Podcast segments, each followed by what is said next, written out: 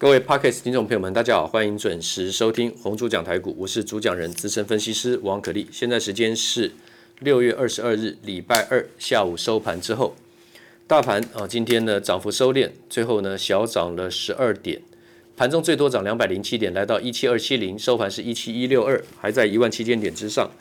这个这地方是大 N 字形的横向整理区间，所以不用急着攻过高点，没关系啊，我已经讲过了。那么指数呢压抑住，其实内容表现得很精彩。航运今天续强，然后钢铁股补量上来啊，钢铁钢铁钢铁人跟航海王嘛，钢铁人落后了这个航运股呢一大波的行情。之前起起涨的时候大家都差不多，所以今天轮到钢铁股的话呢，我已经向听众朋友们预告了啊，包括大成钢为什么应该要具备这个上涨的条件，我也都说明。今天像是这个盛余钢铁啦、夜辉啦、中红啦、中钢啦，啊都有很好的表现。新光钢啊，钢铁股的基期 K 线基期落后于这个航航运股呢非常远，所以今天一开盘出量，经过横盘整理的一出量，很多档形态相同的马上就锁涨停，像新光钢、像盛余、像夜辉，这都非常类同。一开盘一小开高出量，马上就是买点。这个实战的话呢，你可以参考我的视频。好，那么另外的就是二六零八嘉里大荣，今天攻到最高八十点四，创波段新高。早上开盘因为开在七十八点七十六点八，拉到八十点四，拉过八十块的时候，量能已经不足了，没有攻到涨停八十一点四。所以说实战呢，我就在八十块钱往上冲的时候呢，过八十的时候呢，市价把它出清了。收盘是七十一块，翻到平盘之下。那么不过呢，因为那个形态来讲，它本来就拖泥带水。二六四二的这个宅配通，它比较干脆，可是呢，嘉里大荣比较便宜，所以高出低进。好，你可以参考我的实战这个说明，我的视频啊，我有证据的交易的证据。那大成钢的话呢，我跟各位听众讲过，因为美国基础建设这一块，这个题材会走很久，它不是一个短线题材，所以你要有长线操作的这个打算。那么大成钢陆陆续续过去这一段时间，这三个月以来，你可以买在四十块钱，没有问题。今天收盘是四十八，其实也没差多少。四月份买四十块的话呢，后后面涨到五十五，涨到五月份，因为疫情的关系，打回来到多少？最低的时候打回到起涨点，回到三十三点七，四十块之后还跌破四十块，对不对？那当然又是更好的买点。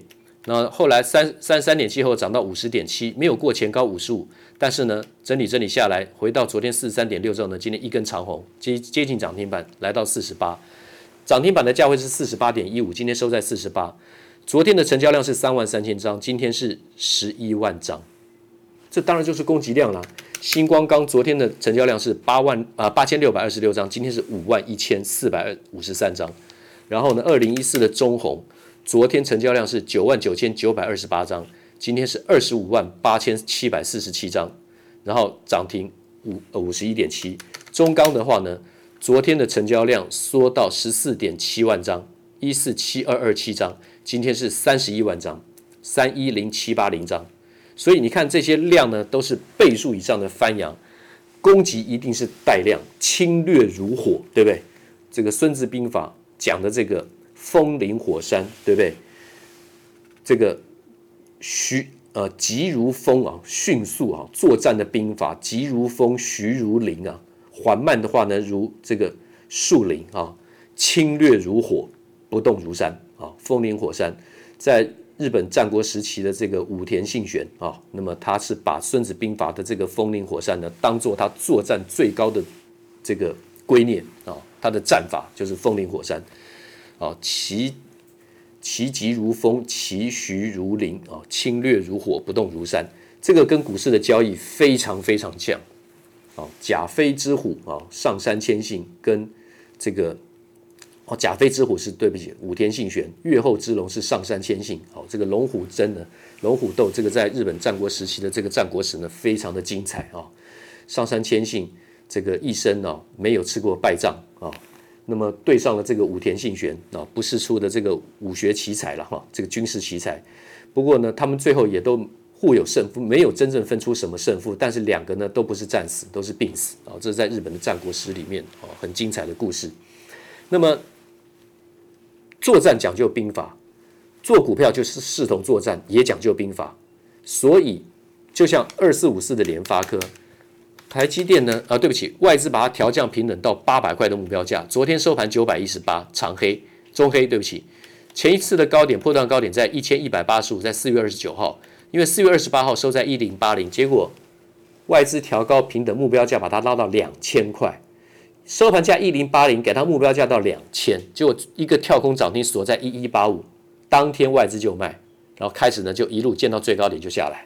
然后现在杀到了九百一十八的昨天收盘价，再把它调高调降目标的价到八百，上面的目标价在两千，底下的目标价在八百，这就是兵法里面的，对不对？迷惑群众嘛。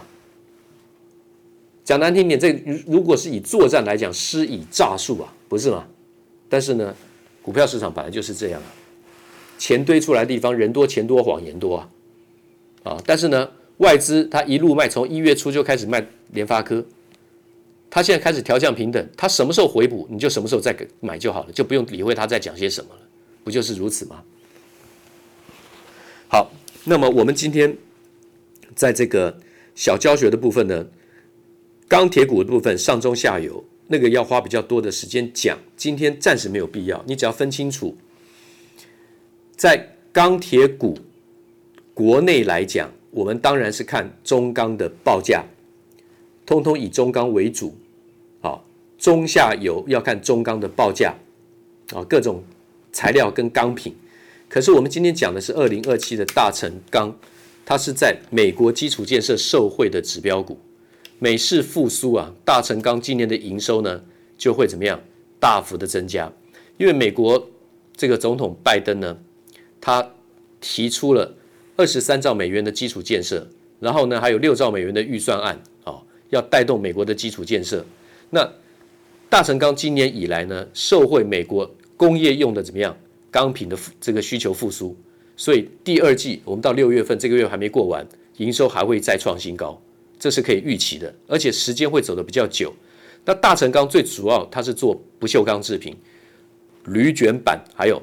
子公司是大国钢，那负责这个螺丝螺帽扣件三大事业。大成钢跟大国钢是都可以买的。你说你集中在一档也可以，二选一也可以。好，那么这种这种哈长线题材的股票啊，你要找任何平常细微拉回的时候呢，去找买点。你要锁定几档股票，当做你短中线都可以操作的标的，这样子对你来讲的话呢，就会比较适当。那另外呢就是说，因为美国在拼这个解封，所以车市要复苏。那车市复苏的话呢，又就有很多的题材，好比车用晶片。车用晶片，因为现在晶圆代工的这个产能都被包了，所以车用晶片短缺的很情况很严重，对不对？那车用晶片生产链有哪些呢？台积电当然因为晶圆代工嘛，联电、世界先进、汉磊的话呢是六寸晶圆代工，还有细晶圆。那茂系的话呢，也有做六寸的晶圆代工。日月光投控呢，它是属于车用逻辑 IC 封测。好，那么同心电啊，车用 CS 就是影像感测器的元件。好，这些呢你要了解，这是基本的概念。那么还有的就是电动车里面的话呢，正极材料、电池的部分，像康普跟美琪玛。那汽车的零组件有哪些呢？有像是端子，像胡连，像提维西，好，像维生，像和大。那么在这些部分来讲的话呢，你要去注意车用的 IC 设计，还有像伟诠电跟经验六四一一的经验，这是属于静电防护装置的啊、那还有先进驾驶辅助系统，就是 ADAS、ADAS 啊、那么 ADAS 的这个概念股的话呢，更多，包括这个晶片还有 MCU 的部分，ADAS 的系统的 MCU 微处理器的部分啊，微控制器的部分。那么有盛群跟新唐，所以六二零二的盛群。最近的股价呢，小创高后拉回，还有四九一九的新唐小创高之后压回，这个都是注意留意下一波的买点。还有呢，五三五一的预创，预创股性就比较没有那么活泼了啊。钰创的话呢，它是车用系统的高速的怎么样记忆体，高速的低润。那么不管是电动车，还是先进驾驶辅助系统，还是车用的晶片，还有汽车的零组件，涵盖到的个股呢，范围很广啊，范围很广。那么，当然有其他的投资的方式，就是说你去找一个组合好，去找一个组合，可以涵盖到它的最关键技术。这里面当然除了晶圆代工之外，CIS 影像感测的部分，这个是呢很重要的。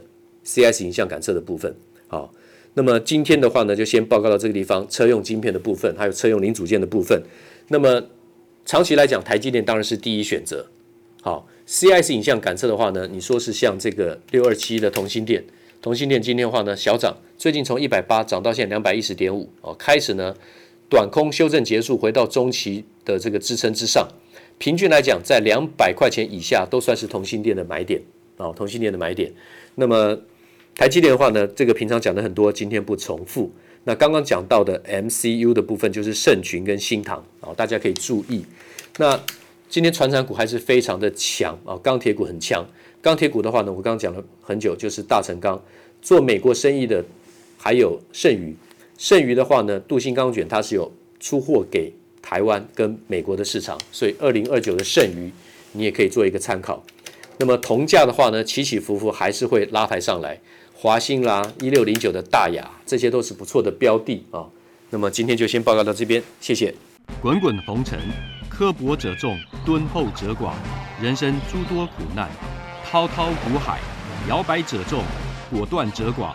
操作尽皆遗憾。投顾逾二十四年，真正持续坚持、专业、敬业、诚信的金字招牌。欢迎有远见、有大格局的投资人。加入红不让团队的行列，二三六八八七七九，二三六八八七七九。